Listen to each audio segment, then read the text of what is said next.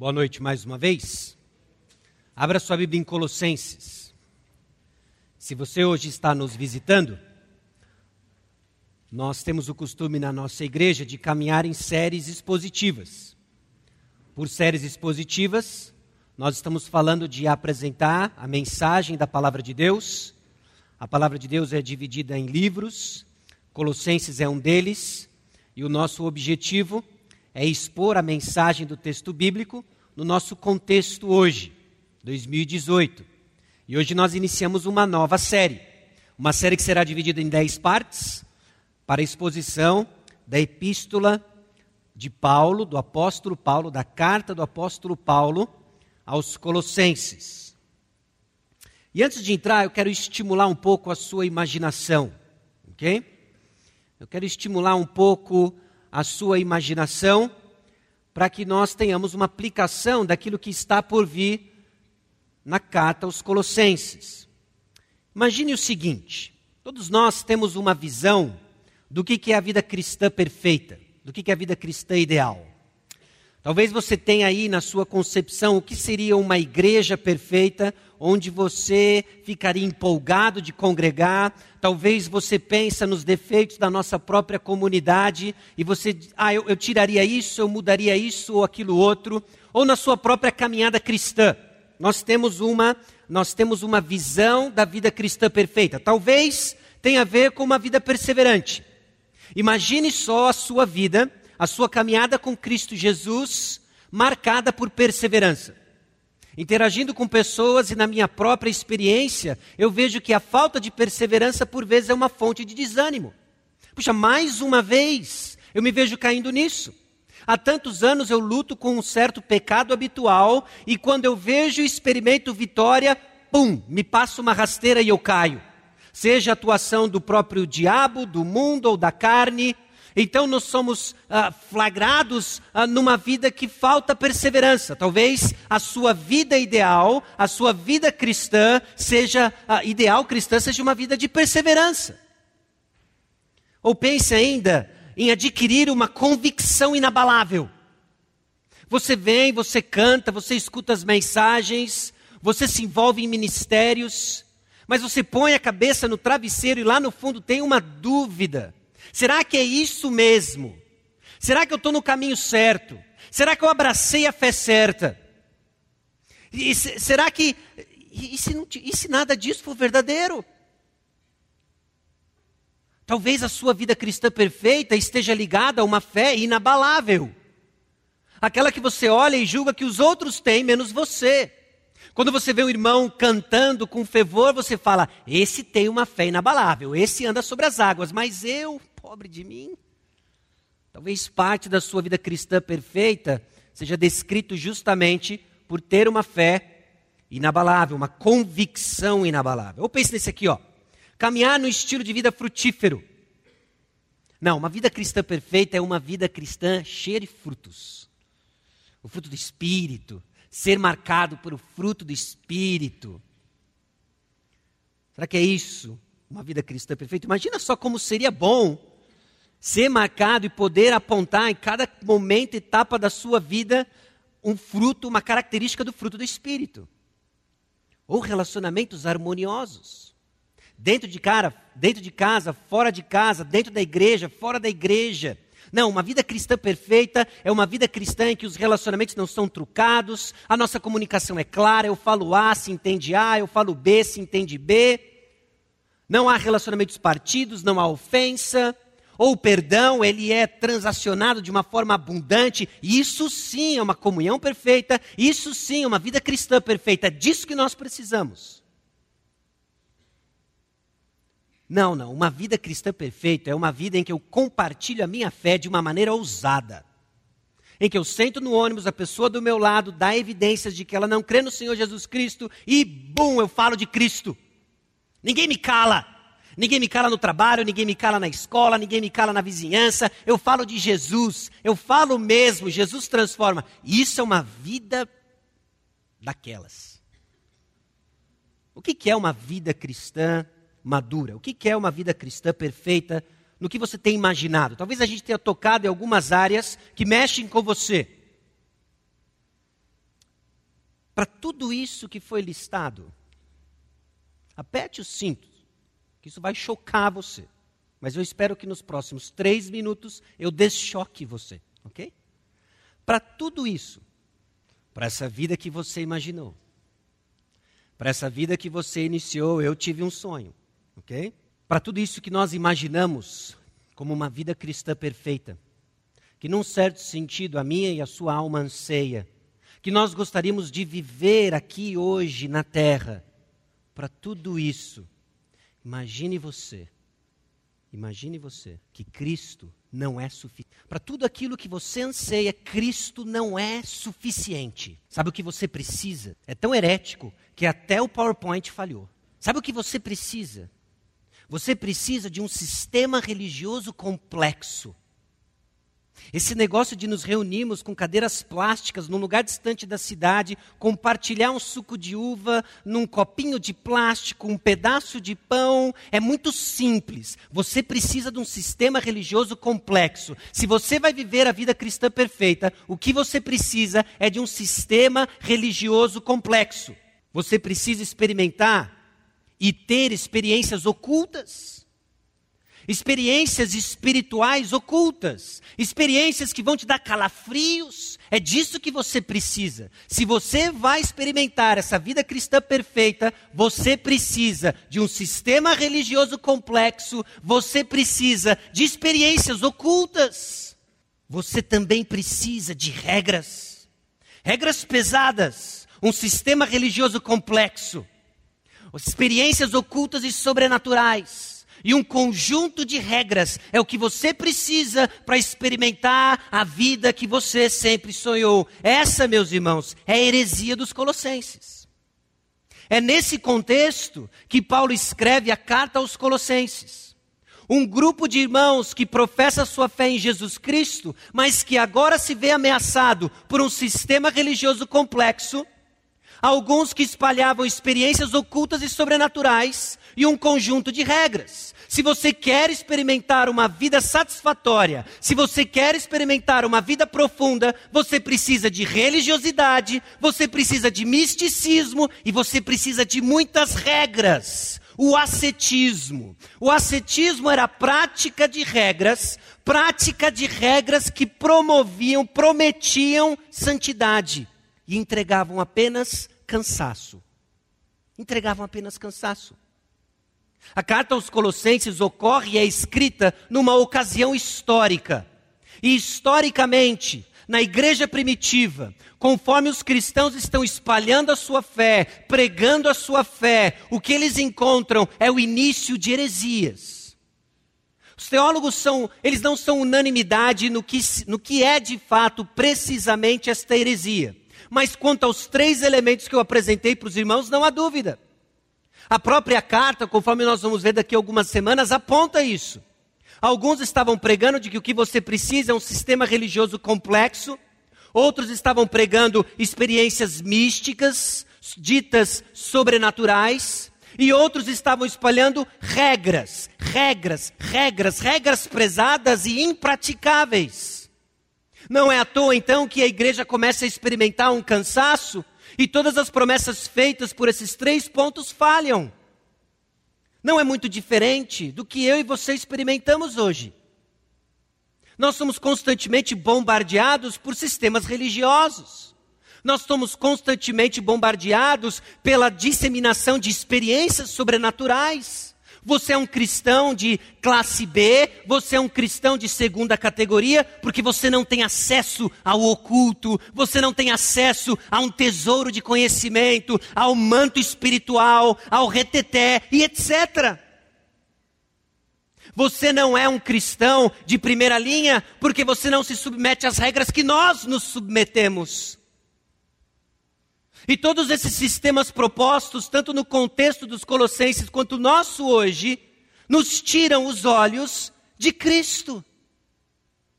Nos tiram os olhos da supremacia de Cristo sobre todas as coisas. Colossenses não é tão distante de nós. A história se repete, mas a palavra de Deus permanece para sempre. E o que eu espero que nas próximas dez semanas nós encontremos respostas, entendendo mais do mundo dos colossenses. Esses colossenses que aprenderam o Evangelho. Note, nós não estamos falando de um grupo que está sendo evangelizado, nós estamos falando de uma comunidade cristã estabelecida que abraçou o verdadeiro Evangelho e que recebeu o testemunho de Epáfras, que escreve para o apóstolo Paulo com boas notícias. O apóstolo então escreve para encorajá-los a continuar andando em Cristo, também para alertá-los contra o ensino herético, desviado da verdade, que estava deturpando o evangelho e distraindo-os da suficiência de Cristo. Irmãos, é um perigo. E não é um perigo lá fora, é um perigo aqui dentro. É um perigo tirarmos os olhos de Cristo e confundirmos a suficiência, a supremacia de Cristo, o verdadeiro Evangelho, com sistemas religiosos que nós mesmos inventamos, com experiências supostamente sobrenaturais que sentimos, com regras que nos distraem da pessoa de Cristo Jesus. O propósito da carta, então, tem dois. Há um aspecto pastoral Paulo quer os colossenses perfeitos em Cristo Jesus. Capítulo 1, versículo 28, ele coloca declaradamente este objetivo. Eu quero todo homem perfeito em Cristo Jesus. Ele havia recebido boas notícias, agora as exortações têm como objetivo encorajá-los à perseverança e discernir o engano propagado em crenças alternativas.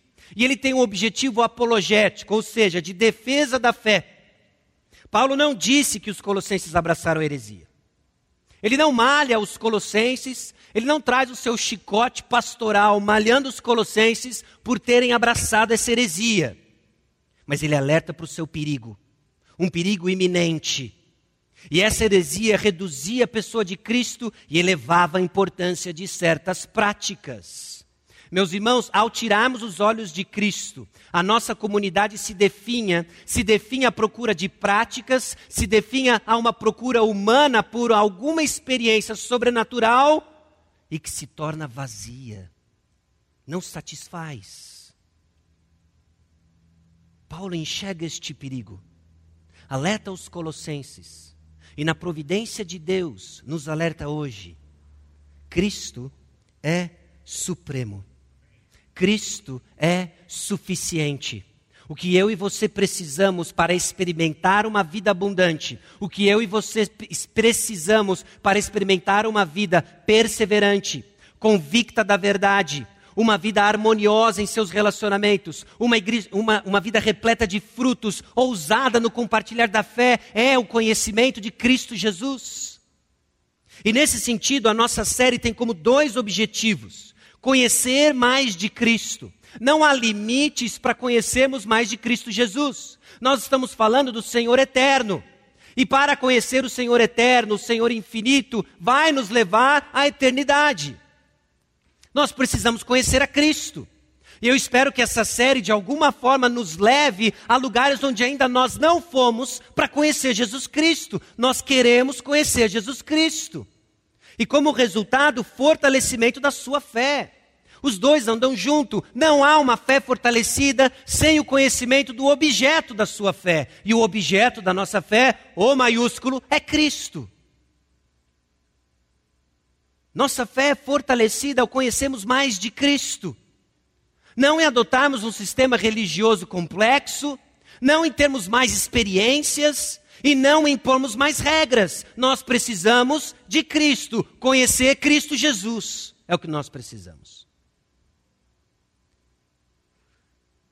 E Colossenses capítulo 1, versículos 1 a 8, eu espero apresentar para os irmãos uma visão sobre a chegada e o progresso do Evangelho. Nós vamos ver o que, que é quando o Evangelho chega numa comunidade e quais são as características do seu progresso nessa comunidade. Porque é o momento de pararmos, reavaliarmos. É o que a palavra de Deus faz constantemente conosco. Ela nos coloca numa posição de reavaliação, de arrependimento, de decisão sobre nós vamos continuar servindo a Cristo, se nós vamos servir a Cristo ou se nós vamos continuar servindo aos nossos próprios ídolos, nossos próprios desejos. O que é uma fé autêntica? Quais são os efeitos da graça de Deus na vida de um povo que clama ser seguidor de Jesus Cristo? E a leitura do texto, capítulo 1, versículos 1 a 8, vai nos dar três pontos importantes.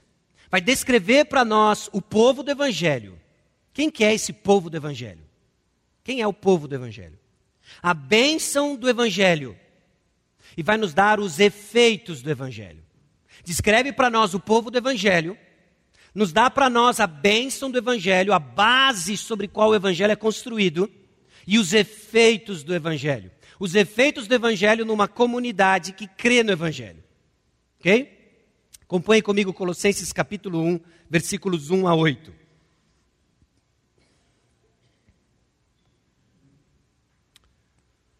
Paulo, apóstolo de Cristo Jesus, por vontade de Deus, e o irmão Timóteo.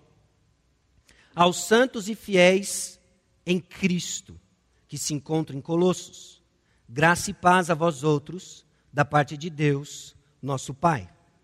Damos sempre graças a Deus, Pai de nosso Senhor Jesus Cristo, quando oramos por vós, desde que ouvimos da vossa fé em Cristo Jesus e do amor que tendes para com todos os santos por causa da esperança que vos está preservada nos céus, da qual antes ouvistes pela palavra da verdade do Evangelho, que chegou até vós, como também todo mundo, está produzindo fruto e crescendo. Tal acontece entre vós, desde o dia em que ouvistes e entendestes a graça de Deus na verdade. Segundo fostes instruídos por Epáfras, nosso amado conservo e quanto a vós outros fiel ministro de Cristo o qual também nos relatou do vosso amor no Espírito. O que é uma comunidade onde o Evangelho chega e onde há o progresso do Evangelho? O povo do Evangelho. Esses oito primeiros, esses oito primeiros versículos do capítulo 1 descreve para nós e nos dá características do povo do Evangelho, no contexto dos Colossenses e que nós podemos também aplicar no nosso contexto. O povo do Evangelho é marcado, antes de tudo, pelo Evangelho. Talvez tão simples quanto isso, é esquecido quanto isso. Eu não sei o quanto que você para para pensar e articular na sua cabeça a simplicidade do Evangelho. O que, que é o Evangelho? Algo tão simples, mas talvez de tão simples e familiarizado, esquecido. O que, que é o Evangelho? O apóstolo Paulo menciona o Evangelho no versículo 5, e constrói nesses oito primeiros versículos o que é esse povo do Evangelho. O Evangelho é descrito para nós em passagens como 1 Coríntios capítulo 15, versículos 3 e 4. Eu vou ler para os irmãos. 1 Coríntios capítulo 15, versículos 3 e 4. No versículo 1 ele diz: Lembrar-vos o evangelho que vos anunciei. E então, nos versículos 3 e 4, ele o define. Muito simples, Preste atenção no que é o Evangelho. Antes de tudo, vos entreguei o que também recebi: que Cristo morreu pelos nossos pecados, segundo as Escrituras, e que foi sepultado e ressuscitou ao terceiro dia, segundo as Escrituras. O Evangelho é a mensagem que nos alcançou e que declara que há perdão dos pecados na morte de Cristo e Cristo ressuscitou segundo as Escrituras. Existem elementos que devem estar presentes quando nós falamos sobre o Evangelho o que é o Evangelho, você precisa articular os 60 segundos na sua cabeça e pensar o que é a mensagem do Evangelho. Tem muita confusão aí fora sobre o que é o Evangelho. Muita coisa se tornou Evangelho. E se tudo é o Evangelho, nada é o Evangelho. O que é o Evangelho? Os versículos 3 e 4 de 1 Coríntios capítulo 15 define para nós. A morte do Senhor Jesus Cristo, a ressurreição do Senhor Jesus Cristo, o perdão dos nossos pecados. Amém. É óbvio que nós poderíamos qualificar cada uma dessas sentenças e falar muito mais sobre o Evangelho. Mas se nós vamos ser o povo do Evangelho, nós temos que entender o que, que é o Evangelho. E como que ele chega até nós. Como que o Evangelho chega até nós. No versículo 28 do capítulo 1 de Colossenses, o apóstolo Paulo diz: O qual nós anunciamos. O qual nós anunciamos. Advertindo a todo homem e ensinando a todo homem. O Evangelho é essa mensagem poderosa que precisa ser proclamada. Os meios pelos quais Deus determinou que o Evangelho chegasse até nós é por meio da proclamação, é por meio do anúncio. O Evangelho chega até nós por meio da proclamação. Então, o povo do Evangelho vai estar sendo construído ao redor da pregação da palavra, ao redor do anúncio da palavra.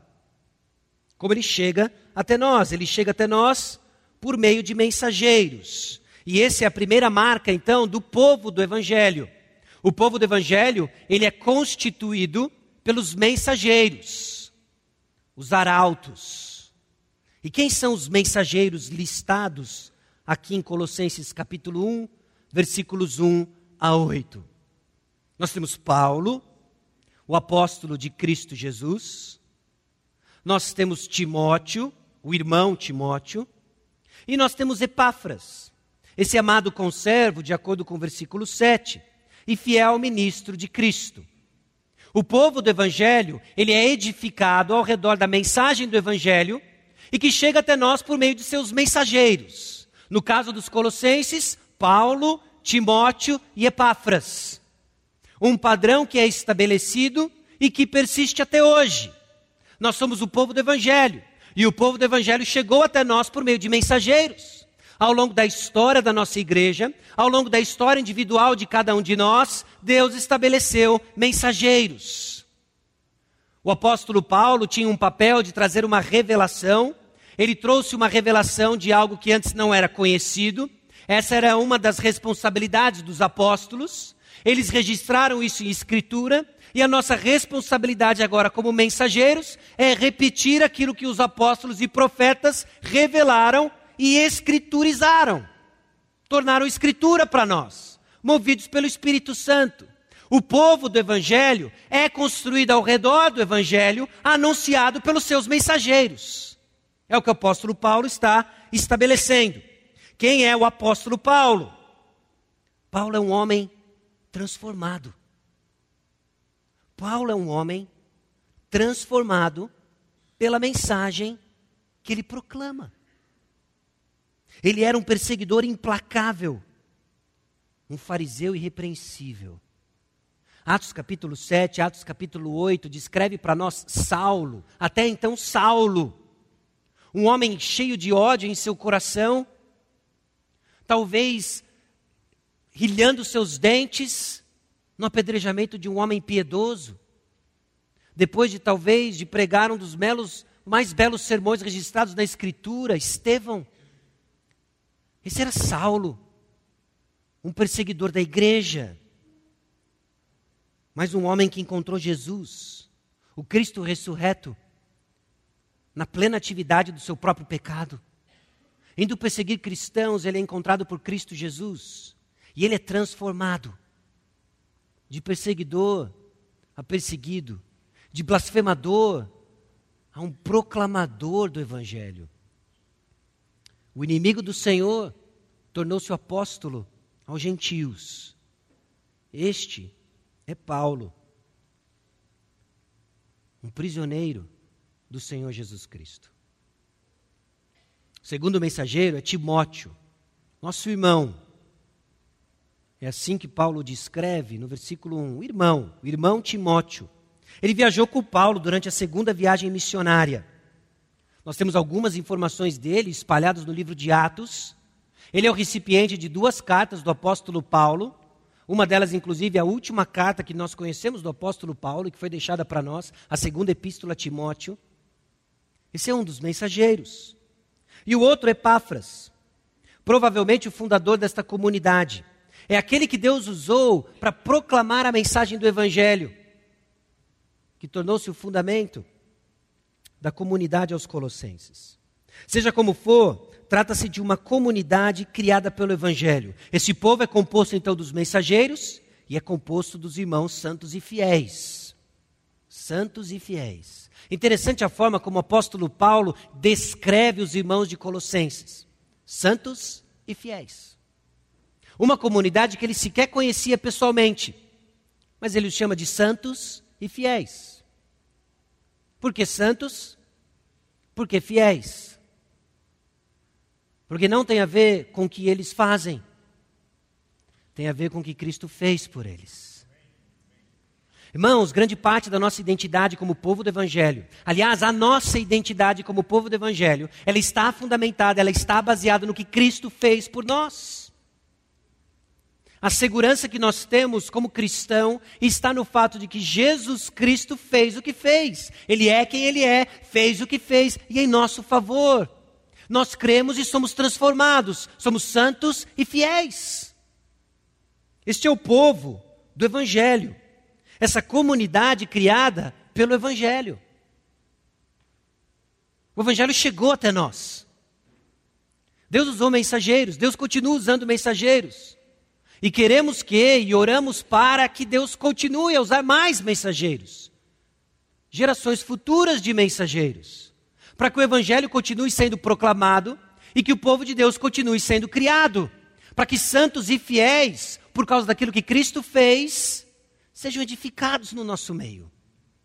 Este é o povo do Evangelho. Este somos nós.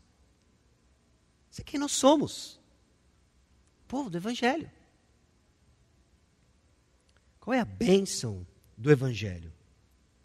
O final do versículo 2 traz para nós uma dupla, uma dupla dinâmica, que é o fundamento do Evangelho. Graça e paz a vós outros, da parte de Deus, nosso Pai. Uma definição que tem carregado ao longo da história da nossa igreja sobre graça é a seguinte: graça é o poder dinâmico de Deus, dado a nós imerecidamente, que nos capacita a desejar e fazer o que devemos. É uma definição sucinta, mas que capta muitos aspectos da graça de Deus. É um poder que vem de Deus, que nós não merecemos e que nos transforma a desejar e fazer aquilo que Deus quer que nós desejemos e fazemos e façamos. Essa graça de Deus encontra sua fonte em Deus Pai, soberano. Por vezes nós atribuímos a nossa salvação a Cristo Jesus por ter sido Ele o executor da obra redentora na cruz do Calvário, sem sombra de dúvidas. Mas a Trindade toda está envolvida na nossa salvação, meus irmãos. Nós sabemos disso e temos mais detalhes da epístola paralela Colossenses Efésios. E no capítulo 1, que nós temos logo no capítulo 1, é que o apóstolo Paulo destrincha para nós essa atividade salvífica, em que Deus Pai está envolvido, Deus Filho está envolvido e Deus Espírito Santo está envolvido. A Santa Trindade está envolvida na obra de salvação. Deus Pai, no seu amor eterno, nos elegeu, nos escolheu. Deus Filho, na sua obra de salvação, na sua vida obediente, na sua morte e ressurreição triunfante, na sua ascensão majestosa, na sua intercessão constante por nós. Jesus Cristo não está de férias, Jesus Cristo não está deitado numa rede tomando água de coco nos céus, Ele está intercedendo por nós à destra do Pai. Ele está atuante. É Deus Filho trabalhando em nosso favor e Espírito Santo. Nós experimentamos dessa graça através do ministério do Espírito Santo, ele, ele nos cela. Ele nos cela. Essa é a riqueza da obra da salvação. Em nosso favor, para a glória de Deus. A graça de Deus, então, esse poder dinâmico de Deus, dado a nós imerecidamente, que nos capacita a desejar e fazer o que devemos não se esqueça, é o Deus Trino trabalhando em favor do povo do Evangelho. Nós, eu e você. O segundo elemento da bênção do Evangelho é a paz. É a paz. É paz, antes de tudo, com Deus. O Evangelho trouxe para nós paz com Deus. Paz com Deus. É difícil pensarmos uma ilustração que capte a relevância, a profundidade disso. Paz com Deus.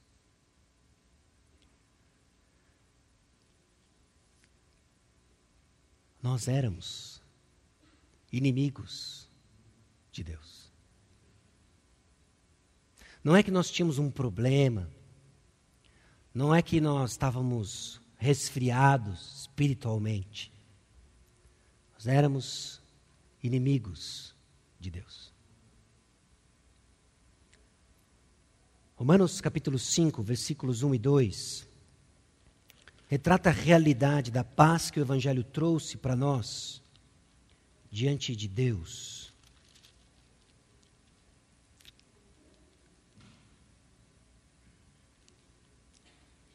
Justificados, pois, mediante a fé, temos paz com Deus por meio de nosso Senhor Jesus Cristo, por intermédio de quem obtivemos igualmente acesso, pela fé, a esta graça na qual estamos firmes e gloriamo-nos na esperança da glória de Deus. A graça de Deus nos trouxe paz. Antes de tudo, paz com Deus. Meus irmãos, nós éramos inimigos de Deus. A inimizade que nós tínhamos não é contra um, alguém que está fazendo bullying contra nós, que talvez tenha o dobro do nosso tamanho. Se você já experimentou alívio numa situação de bullying, quando alguém parou de lhe perseguir, se você já experimentou ah, quando aquele professor conhecido pela, pela, pelos seus métodos sádicos de avaliação, ele, redund, ele arredondou a sua nota. Aí você, eu tenho paz com o professor.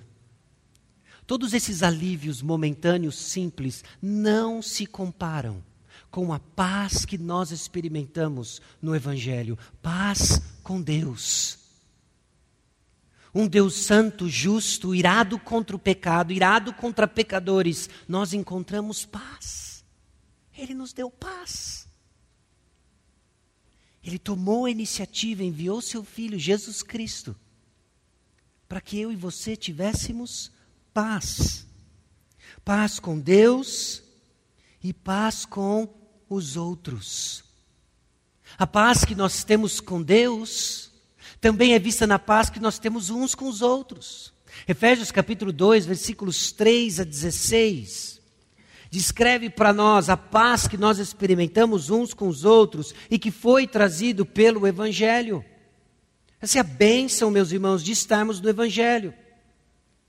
Versículos 13 a 16. Mas agora em Cristo Jesus, vós que antes estáveis longe, fostes aproximados pelo sangue de Cristo porque Ele é a nossa paz, a qual de ambos fez um, e tendo derribado a parede da separação que estava no meio, a inimizade, aboliu na sua carne a lei dos mandamentos na forma de ordenanças, para que dos dois criasse em si mesmo um novo homem, fazendo a paz, e reconciliasse ambos em um só corpo com Deus, por intermédio da cruz, destruindo por ela a inimizade nós éramos inimigos de Deus, nós éramos inimigos entre nós, no caso aqui, gentios e judeus. O Evangelho veio, nos deu paz com Deus, nos deu paz uns com os outros. A aplicação óbvia disso pelo apóstolo Paulo em Efésios capítulo 4, a aplicação que ele vai dar para nós em Colossenses capítulo 3, é que nós mantemos essa paz, porque nós temos paz com Deus a graça que nós recebemos, a paz que nós recebemos, nós estendemos. Estendemos graça, estendemos perdão, estendemos paz. Não deve haver no nosso meio inimizade. Porque nós somos o povo do Evangelho. E nós somos abençoados pelo Evangelho.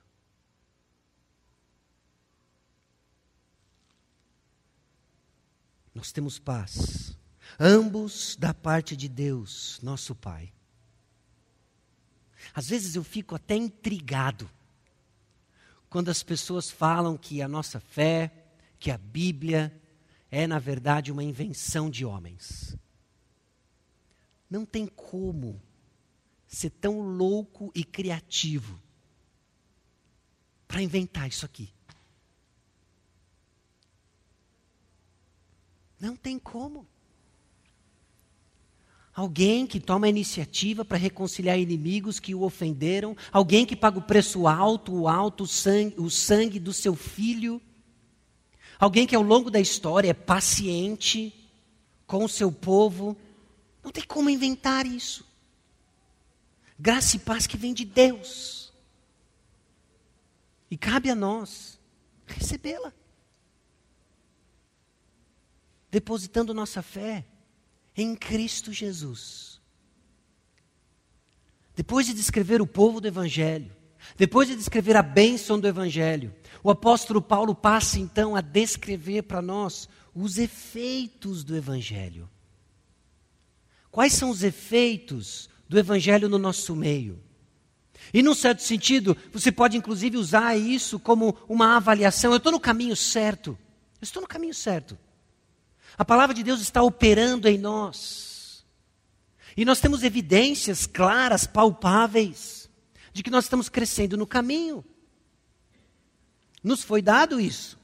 Em Colossenses capítulo 1, versículos 3 a 8, o apóstolo Paulo lista uma série de efeitos da mensagem do evangelho no povo do evangelho. O evangelho chegou, ele produziu fruto e ele continua crescendo. O versículo 6, ele é deliberado em dizer que o evangelho chegou, ele está produzindo fruto em todo o mundo e crescendo.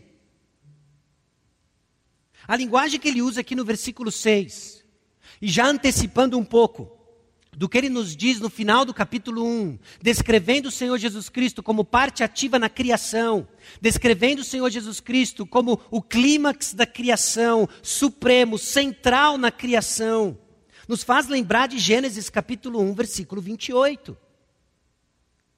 Em Gênesis capítulo 1, versículo 28, o que nós temos é o mandato da criação. O mandato da criação de ser fecundo, de multiplicar, encher a terra, não foi cumprido por Adão. Adão falhou. E o apóstolo Paulo agora começa a nos dar vislumbres da nova criação, de que nós estamos enchendo o mundo, de que nós estamos nos espalhando no mundo, não no primeiro Adão, mas no segundo Adão. O ponto nunca foi Adão. O ponto é o segundo Adão, Jesus Cristo. E nós fazemos isso agora, não nos procriando biologicamente, mas discipulando espiritualmente. Jesus não foi o plano B. Ele foi sempre o clímax da história. E para revelá-lo, Deus criou o homem, o colocou num jardim e administrou seus propósitos soberanos, inclusive permitindo o mal, para que a sua graça triunfasse e sua glória fosse expressa em toda a sua plenitude. Não foi um acidente. Jesus Cristo sempre foi o ponto. Então os efeitos do evangelho chegam neste povo e agora o que nós vemos é uma oração, é uma gratidão em oração. O apóstolo Paulo, no versículo 2, reconhece graça e paz a vós outros. E agora ele dá graça a Deus por vós. Olha que interessante o reconhecimento do apóstolo Paulo sobre a fonte de todas as coisas. A graça veio de Deus, então a gratidão é a Deus. Isso nos ajuda, meus irmãos, a discernirmos a graça de Deus no nosso meio. É possível olharmos ao redor e vermos várias marcas das evidências da graça de Deus no nosso meio. É possível olharmos para os irmãos e sermos abençoados porque a graça de Deus se manifesta aqui. E é possível, inclusive, reconhecermos isso sem termos um coração orgulhoso. Sabe por quê? Porque é a graça de Deus que veio de Deus aqui e nós agradecemos a quem? O doador de todas as coisas, a Deus. Obrigado por ser um canal, é o máximo que eu posso dizer, mas glória a Deus. Glória a Deus. Graça veio de Deus, então gratidão a Deus por vós. Damos sempre graças a Deus, Pai de nosso Senhor Jesus Cristo, quando oramos por vós, porque é evidente a graça dele no nosso meio. A gratidão do apóstolo Paulo é teocêntrica, é sempre centrada em Deus, no que Deus faz. Expressa, obviamente, em oração, o nosso canal de comunicação com o doador de todas as coisas. Então, o primeiro efeito que nós vemos do Evangelho, quando ele alcança o povo de Deus, o povo do Evangelho, é gratidão. Gratidão pelo que ele fez, gratidão pelo que ele faz, gratidão pela fé, pelo que ele vai fazer. Porque é Deus que opera no nosso meio. Eu não sei se você anda assim meio morno, meio frio, quanto às expectativas do que Deus vai fazer no nosso meio. Porque Deus está trabalhando. Deus está trabalhando, Deus está fazendo muitas coisas no nosso meio. Você só precisa ajustar os seus óculos, de acordo com a graça de Deus, para começar a ver a graça de Deus. Nós vemos o que nós queremos. Nós vemos o que nós desejamos. Ok? Ah, gratidão em oração. Os efeitos do Evangelho na vida dos Colossenses é um crescimento intensivo. Um crescimento intensivo. O que eu quero dizer com crescimento intensivo são os efeitos produzidos em nós, listados em três elementos que sempre aparecem como virtudes resultantes do Evangelho. Se você fizer uma busca, principalmente nos escritos do apóstolo Paulo, você vai ver que, como resultado do Evangelho transformando uma comunidade, três elementos aparecem juntos: fé, amor e esperança.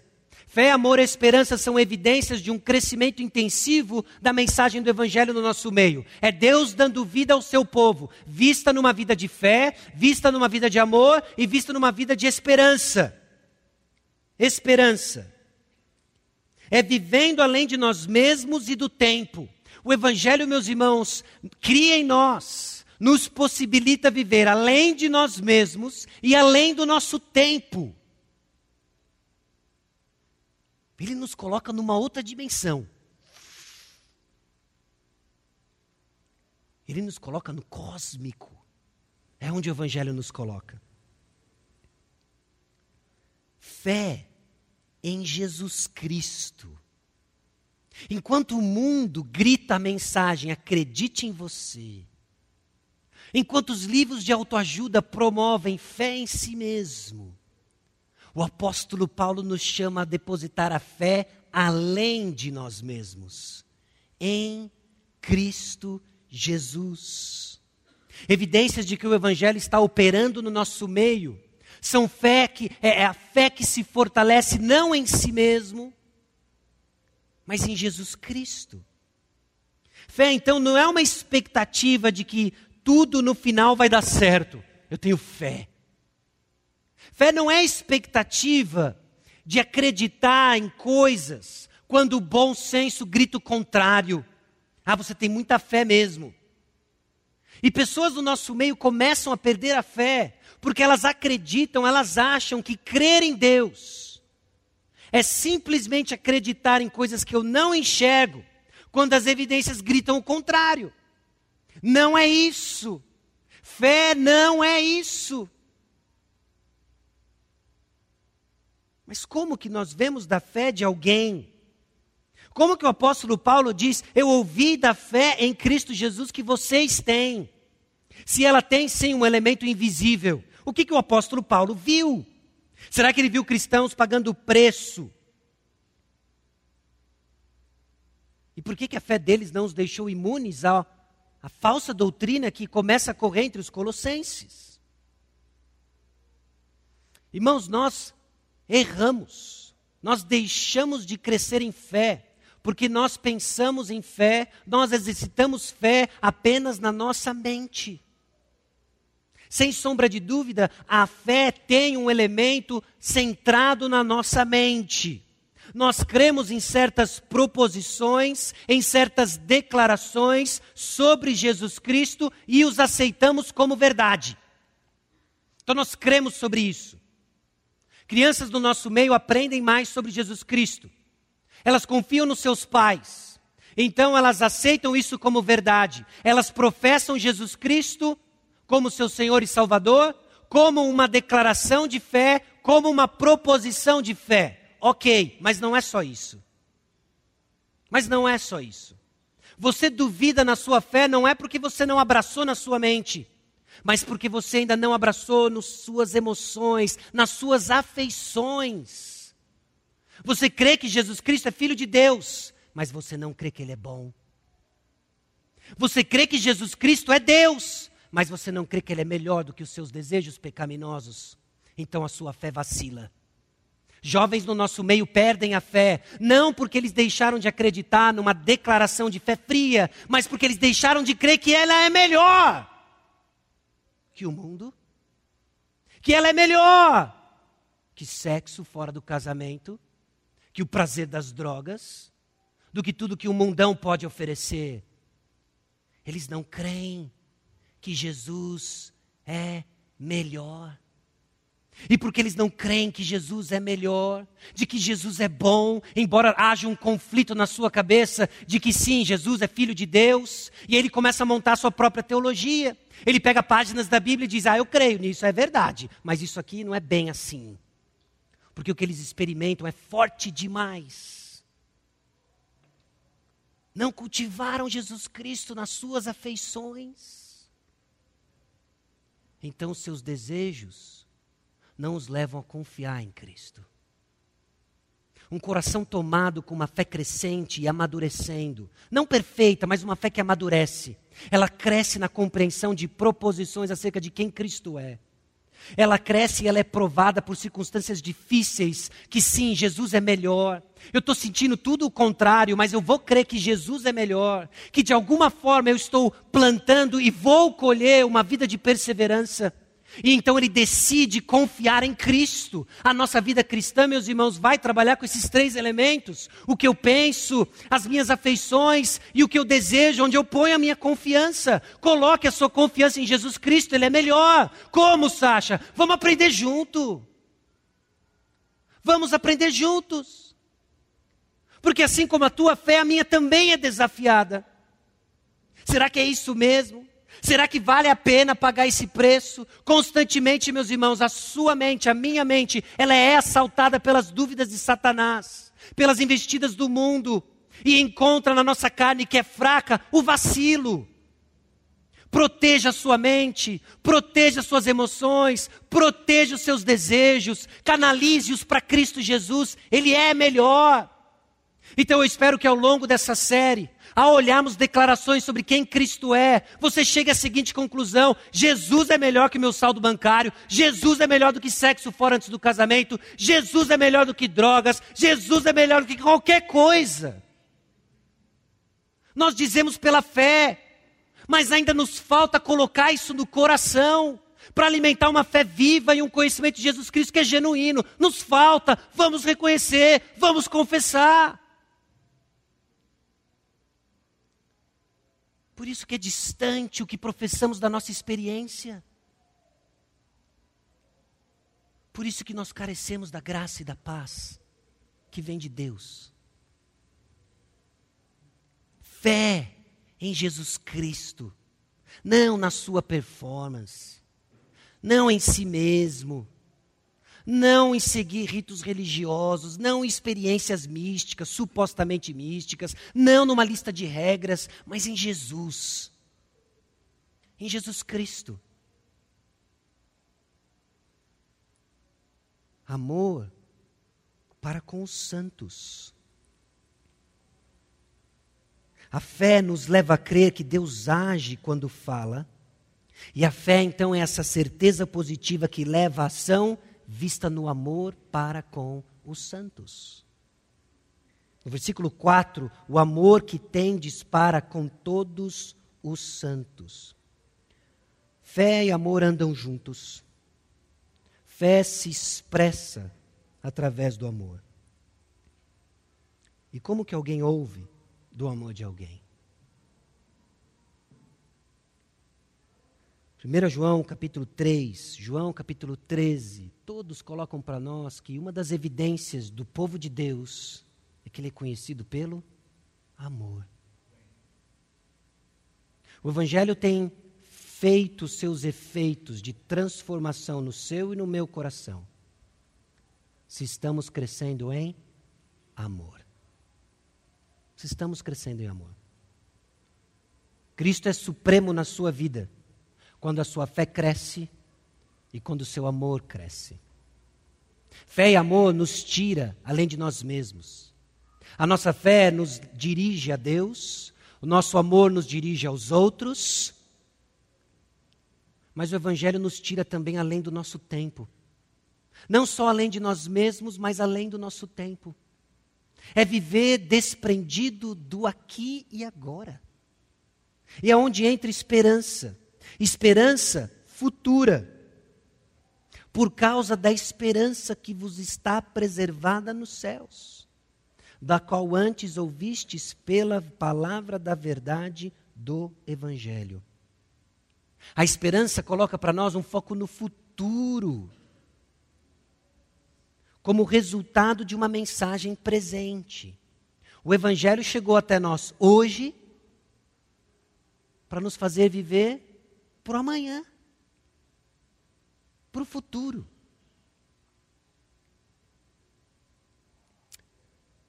Essa esperança é uma expectativa confiante do que está por vir. Não é uma expectativa subjetiva no coração de alguém, mas a espera de uma realidade sólida, objetiva e futura é certo. Esperança no sentido de que nós esperamos, aguardamos algo que é certo, não é algo que pode ou não acontecer. A nossa esperança na volta do Senhor Jesus Cristo, a nossa esperança de que estaremos com Ele por toda a eternidade, não é vai que. Vai acontecer, por isso esperamos, aguardamos. Romanos capítulo 8, versículos 18 a 25. Eu não sei se eu vou me adiantar muito na nossa série da Escola Bíblica Dominical do pastor Fábio. Fábio, aguenta aí. Se você não estava na Escola Bíblica Dominical, hoje nós iniciamos uma nova série lidando com a falta de esperança. Irmãos, não tem como nós enfatizarmos a relevância e a importância do assunto. Você é muito mais carente de esperança do que você imagina. Não deixe de vir, não deixe de acompanhar. Romanos capítulo 8, versículos 18 a 25. Porque para mim tenho por certo que os sofrimentos do tempo presente não podem ser comparados com a glória a ser revelada em nós. A ardente expectativa da criação aguarda a revelação dos filhos de Deus pois a criação está sujeita à vaidade, não voluntariamente, mas por causa daquele que a sujeitou, na esperança de que a própria criação será redimida do cativeiro da corrupção, para a liberdade da glória dos filhos de Deus. Porque sabemos que toda a criação, a um só tempo, geme e suporta angústias até agora. E não somente ela, mas também nós, que temos as primícias do Espírito, igualmente gememos em nosso íntimo aguardando a adoção de filhos, a redenção do nosso corpo, porque na esperança fomos salvos. Ora, esperança que se vê não é esperança, pois o que alguém vê, como o espera? Mas se esperamos o que não vemos, com paciência o aguardamos. As coisas são ligadas. Fé, amor, esperança produzem em nós perseverança, porque é certo, porque é certo. eu não, eu não sei se você vai ficar chateado comigo aqui, mas eu tive a oportunidade de assistir o filme do apóstolo Paulo no cinema. Okay? O que eu vou dizer agora vai ter spoiler, certo? Ele morre no final. Não sei se você fica surpreso. Você já leu no livro, mas o, texto, o filme é fiel ao livro, ele morre no final. Mas há uma cena em que essa esperança que habitava no coração dos discípulos, que habita no povo do Evangelho, faz toda a diferença diante da perseguição em que um dos personagens diz para aqueles que estão assustados na iminente morte: Sim, vai doer. Vai ser horrível por alguns instantes, mas em breve estaremos com o nosso Salvador. Ele captou. Ele captou. Nesse momento, a equipe do cinema descasca cebolas ao redor dos, do, do pessoal. Porque é a nossa esperança, meus irmãos. Vai doer peregrinar. É um pouquinho só. Dói. E o que mais dói é quando nos defrontamos com quem ainda nós não somos. Quando nos defrontamos com quem ainda nos falta ser. O coração de um crente, um coração de um cristão, anseia por Cristo Jesus. Mas quando nos deparamos que não somos quem deveríamos ser, que não ansiamos o que deveríamos ansiar, dói. Dói. Mas isso é por um pouco período de tempo. A nossa esperança nos tira daqui e nos leva para lá. Além de nós mesmos e além do tempo. Essa é a esperança futura que é dada a nós. Fé, amor e, e esperança, essas virtudes são parte da nova criação, fruto do trabalho intenso do Evangelho nos corações de todos os que estão em Cristo, o Filho amado de Deus, a verdadeira imagem de Deus, o Senhor da criação e o primogênito de entre os mortos. Frutificar então em fé, amor e esperança é começar a viver de forma como Deus quer que vivamos como seres restaurados. Isso é muito diferente de qualquer outro sistema religioso. Isso é muito diferente de qualquer outra experiência supostamente mística. Isso é muito diferente do que qualquer regra que nós inventamos. É crescer em fé, amor e esperança. E assim vamos viver da maneira pela qual nós fomos projetados para viver restaurados. Esse crescimento intensivo, então, na vida dos cristãos também é acompanhado por um efeito extensivo. Os efeitos do Evangelho nos levam à oração de gratidão por aquilo que Deus faz. Os efeitos do Evangelho trazem uma transformação intensa em nós, fé, amor e esperança. E o crescimento do Evangelho em nós nos leva a ver o seu crescimento na sua extensão, que é além de nós. Note o que ele coloca no versículo 6: Que chegou até vós, como também em todo o mundo. O evangelho ele é abrangente em seu alcance em todo o mundo. Meus irmãos, existe algo encorajador de saber que o mesmo evangelho que chegou até nós está chegando em todos os lugares.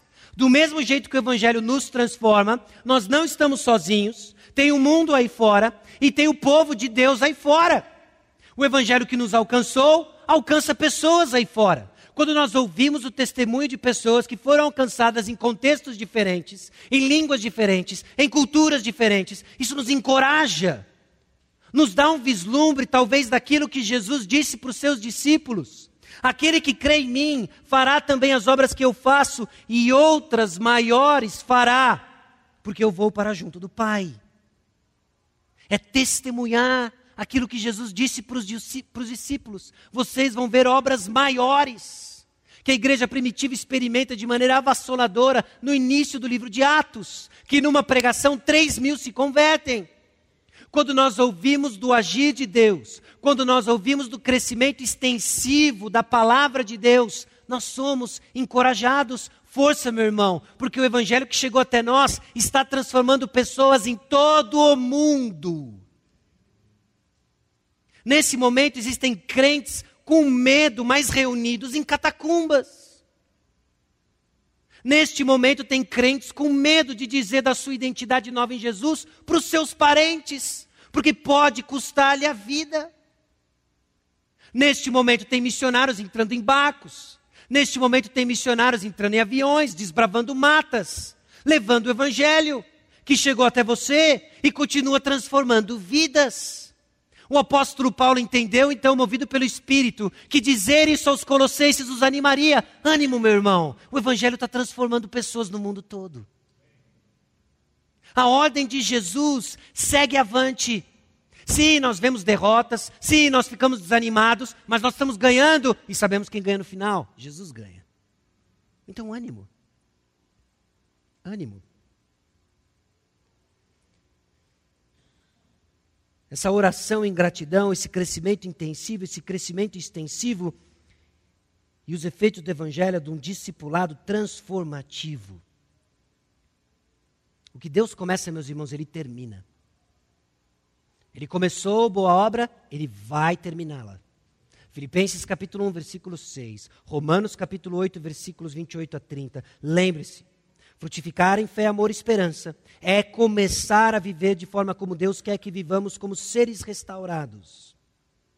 Então pergunta: se Deus nos salva para as boas obras e você não vive nelas, tem algo errado. Não com a obra de Cristo. Não com a obra de Cristo. Alguns creem no início sobrenatural da fé, mas eles vivem de uma maneira carnal na manutenção da sua fé. O evangelho ele é efetivo em sua ação, produzindo fruto e crescendo. Produzindo fruto e crescendo. Frutos não são automáticos, mas eles são esperados. Eles são esperados. É fato que num grupo tão diverso como o nosso, existem ritmos diferentes de crescimento. Tudo isso é fato. Mas se por alguma razão o que caracteriza a sua vida já há alguns meses ou anos é a estagnação, você tem que se perguntar o quanto que você se apropriou da graça de Deus e da paz de Deus. Porque ele chega ele produz fruto e ele cresce. É isso que o Evangelho faz. Quais são esses frutos? Fé, amor e esperança. Ela é duradoura em sua ação, desde o dia em que ouvistes. Uma das coisas que eu gostaria que você tirasse hoje à noite, além daquilo que o Espírito Santo deve estar falando no seu coração, não sei, é de você observar com atenção a perseverança da sua fé. Eu não estou falando de um triunfalismo aqui. Eu estou falando daquela perseverança que insiste, que persevera na prática das disciplinas espirituais, naquela perseverança que, quando ah, ela é confrontada com a convicção de pecado, com algo errado, se quebranta diante do Senhor que sim tem tropeços, mas que sempre olha para o Senhor. Meus irmãos, isso é um milagre. Isso é o efeito da graça de Deus em nós. Um Deus que não desanima, que é paciente e que Ele nos carrega ao longo de anos. Desde o dia em que nós ouvimos. Desde o dia em que nós ouvimos. E ouvimos o que mais do mesmo. E mais uma vez, ela é sobrenatural em sua fonte. No versículo 8, está versículo 7 aqui, mas é no 8. O qual também nos relatou do vosso amor no Espírito. Além das referências no versículo 2, da parte de Deus, o apóstolo Paulo reconhece que o relato de Epáfras do amor dos colossenses é no Espírito. A fonte do início da nossa caminhada espiritual é sobrenatural. A fonte da perseverança é sobrenatural. Ela é sobrenatural. Talvez a razão pela qual você está cansado é justamente isso. Você assumiu para si um papel que você não tem condições de manter. E tudo que você precisa é ouvir mais da graça de Deus, da paz de Deus do Evangelho, que produz em nós fé, amor e esperança. Fé, amor e esperança. Irmãos, o poder do Evangelho, o Evangelho de Jesus Cristo crucificado e ressurreto é poderoso. Transformou homens no passado e pode transformar você.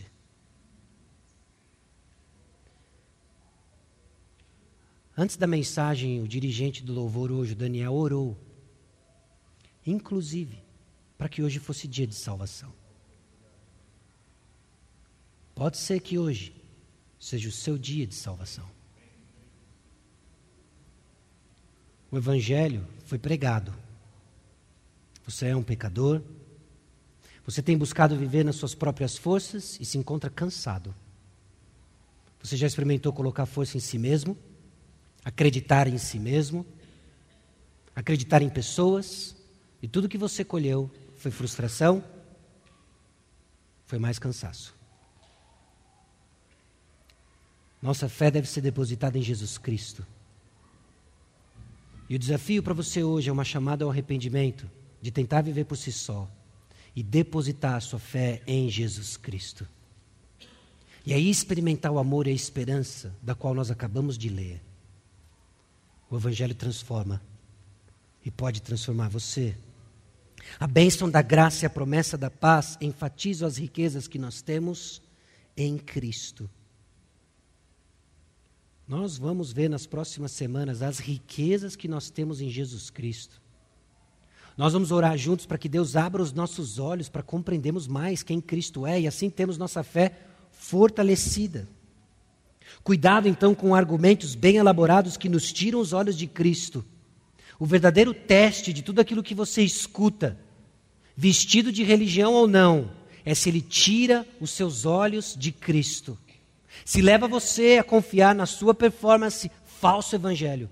Se leva você a confiar em experiências, falso evangelho. Se leva você a confiar em regras, falso evangelho. É em Cristo Jesus que os nossos olhos devem estar fixos e dele recebemos graça e nele encontramos paz e nele nós frutificamos em fé, amor e esperança. Cristo é supremo. Cristo é suficiente. Baixe sua cabeça, vamos orar. Senhor nosso Deus e Pai, nós te damos graças por Cristo Jesus. Do Evangelho do Senhor Jesus Cristo que chegou até nós por meio de mensageiros e encontrou morada em nossos corações. Nos levou a depositar nossa fé em Cristo Jesus nos ensina pacientemente a amar uns aos outros e nos deu uma esperança que transcende a nossa peregrinação terrestre. Abra os nossos olhos, Senhor, para conhecermos Jesus Cristo. Na pregação da tua palavra, na instrução mútua, no ensino mútuo, no aconselhamento mútuo, no convívio semanal, ó oh Deus, reunidos em pequenos grupos, Conceda-nos a graça de conhecer mais de Jesus, de ficarmos vislumbrados, ó oh Deus, com a Sua beleza, de que Ele é melhor do que tudo que podemos experimentar. Eu clamo em especial, ó Deus, pelo coração da nossa juventude, adolescentes e jovens, ó Deus, que têm as suas afeições seduzidas por propostas do mundo. Abram seus olhos, ó Deus. Eles vejam que Jesus é melhor e que, assim como tantos, ó Deus, ao longo da história, abriram mão das paixões terrenas, abriram mão das paixões passageiras, se curvem diante do Senhor, louvando ao Senhor e declarando: Jesus é melhor. Tem misericórdia de nós, ó Deus, que flertamos com o pecado. E que a visão, ó Deus, de Jesus Cristo ressurreto, lute, ó Deus, contra o amor ao pecado nos levando a crescer numa vida de santidade, expressa em fé, amor e esperança. O Senhor conhece nossa estrutura e pedimos a Deus que amorosamente, misericordiosamente, graciosamente, o Senhor nos conduza a conhecer mais de Cristo. No nome de Jesus que nós oramos. Amém.